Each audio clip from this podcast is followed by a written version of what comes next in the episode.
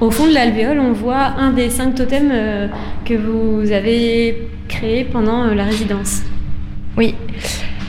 C'est plus vraiment des totems parce que c'est adapté à la forme qui est plutôt maintenant, c'est la taille d'un cadre parce qu'on utilise des palettes. Euh, au centre, il y a aussi une table qu'on a trouvée dans une benne. Euh, c'est un peu le point de départ de notre travail euh, sur ce terrain dans le cadre de Nature en ville. Donc il y a en fait il y a quatre, pardon, cinq éléments. Donc le thème, c'est on illustre des mythes et légendes qu'on trouve autour du monde où en fait en règle générale, notre fil conducteur de, fil conducteur de notre travail, c'est de, de parler du rapport de l'homme à la nature. Et euh, dans des. Comment Dans les mythes et légendes de, beaucoup de tribus et dans les. Comment Dans d'autres civilisations, des civilisations ancestrales, il y a, ce rapport était très présent et on l'a un peu perdu euh, dans la civilisation occidentale et dans le fait que avec l'industrialisation et du coup on veut comment reparler ah, reparler de ça de manière poétique sans que ce soit non plus euh, comment on dit euh, euh, moralisateur moralisateur voilà du coup vous voyez ici des, des plantes qui vont aller dans notre totem qui sont donc ces plantes là sont euh, récupérés au jardin suspendu. C'est les comment ce qu'ils appellent des talons. En fait, ils ont une marge de, de perte potentielle et du coup, euh, comme on a fait une précédente résidence là-bas, on a gardé des bons contacts avec eux et euh, ils nous ont gentiment passé une petite partie de leur production. donc tout ça, c'est ce qu'on a trouvé, les, les herbes, sortes de, des sortes d'herbes folles aussi dans leur ce qu'ils appellent poubelle, quoi. nous, euh, ce qu'on appelle trésor. Est-ce qu'on pourrait dire que vous êtes des artistes végétaux? Euh, Non, pas que, parce qu'on fait beaucoup de peinture et de sculpture aussi. Donc, euh, on est. C'est dur à définir. on dit land art, mais c'est un terme un peu ancien. Ça date des années 70 et du coup, je dirais néo-land art où en fait on crée avec la nature en, incorporant euh, des matériaux recyclés. C'est-à-dire que, par exemple, là, nos, sculptures, elles sont récupérées sur des chantiers. Et ces sculptures euh, vont servir de support à des jardinières où on mettra des plantes euh, récupérées dans la nature, dans des friches, euh, par exemple, on a récupéré des plantes. Euh, là, il y, a eu des talus de posés dans le fort de Tourneville. Euh, et on a récupéré, avant qu'ils mettent la terre, on a récupéré les plantes qui allaient être écrasées en dessous et mourir. On va, dans ces sculptures-là, poser des jardinières et ensuite peindre, peindre une légende, ou plusieurs légendes et euh, l'idée, c'est que la peinture et la végétation euh, se mélangent en fait. Dialogue, en mm. fait. Du coup, c'est pour ça, on n'est pas des artistes que végétaux.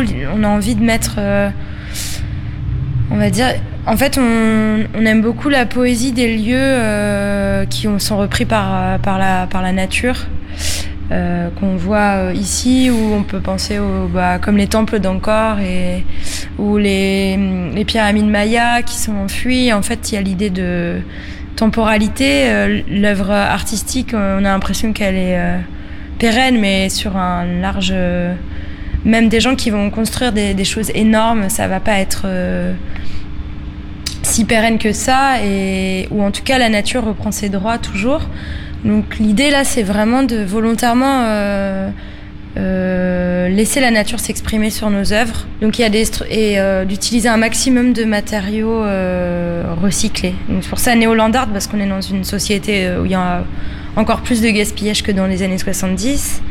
Le land art originellement c'était vraiment éphémère et créé qu'avec la nature et nous on créait avec donc comme Flo l'a dit, le recyclage des structures, mais la peinture aussi, un maximum de, recyclage parce qu'il y a beaucoup de gâchis aussi dans, l'industrie. Dès qu'on commence à mettre son nez ou euh, dans la rue, c'est infini en fait. On voit tellement, tellement de choses et on essaie de leur redonner une deuxième vie.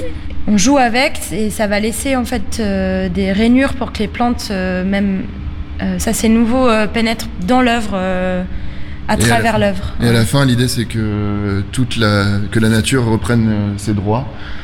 Et en fait, on verra plus du tout la peinture à la fin, dans quelques années, quoi. Et donc, euh, Florénos, là, on est dans une des alvéoles du fort de Tourneville. Ça fait plusieurs semaines euh, que vous êtes en résidence ici.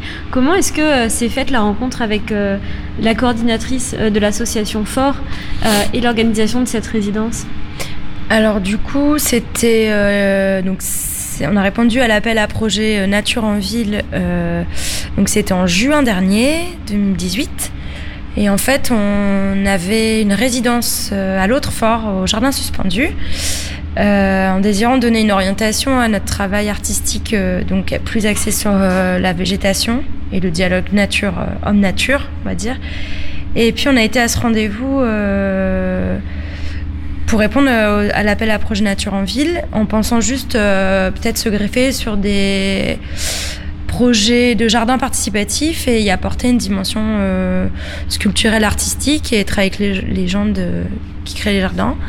Et en fait, il y avait euh, Aubery, euh, qui est la coordinatrice euh, de la SOFOR, et qui cherchait en fait justement à mettre en place des résidences, on va dire néo-land art, des résidences artistiques qui mêle la végétation et l'art. Et nous, du coup, ben, on a vu tout de suite, euh, en fait, euh, quand on a fait le tour de présentation, elle a exprimé ce souhait, et nous, juste après, on a dit, bah, nous, on cherche euh, à intégrer un projet et faire de l'art avec la nature. Donc, on s'est donné rendez-vous, puis on a, on a monté le projet ensemble, qui a été accepté en septembre 2018. Et euh, du coup, bah, l'hiver est passé, euh, on, a commencé là au printemps parce qu'il y a aussi euh, le fait de travailler avec le vivant, il faut bien évidemment prendre en compte la meilleure période pour planter et aussi pour travailler dehors. On travaille pas mal dehors, donc voilà, le printemps est la période la plus propice pour commencer le projet. Et vous avez permis à des, du public euh, de, d'avoir un aperçu de la façon dont vous travaillez et, eux-mêmes de créer euh, des œuvres, c'est ça? Ouais. Hmm. on a fait participatif. Des, On a fait des ateliers peinture avec les enfants. Euh, on est allé aussi au jardin suspendu pour que les enfants du quartier puissent, enfin, puissent aller voir les jardins suspendus et planter quelques graines. Les Elle fait des ateliers, ouais, plantation. Ouais, ateliers plantation. Donc euh, leur, euh, leur, euh, les végétaux qu'ils ont plantés vont être incorporés aux structures. Donc on voit que vous faites vraiment un lien entre le lieu, votre travail, les publics qui peuvent qui peuvent y contribuer et, en profiter. Et justement, je voulais vous demander, c'est quand le grand jour pour voir le résultat de cette résidence? Ça va être euh, visible tout le temps ensuite, mais le lancement, le vendredi 24 à 18h. Hum, ouais. Le vendredi 24 pour le public à 18h, euh, donc sur l'espace nord, euh, sortie de l'alvéole nord. Donc on peut donner un bon rendez-vous à nos auditeurs et à nos auditrices le 24 à 18h au fort de Tourneville, donc l'occasion de voir le résultat de cette résidence de Néo Art. Merci beaucoup Florénose. Merci.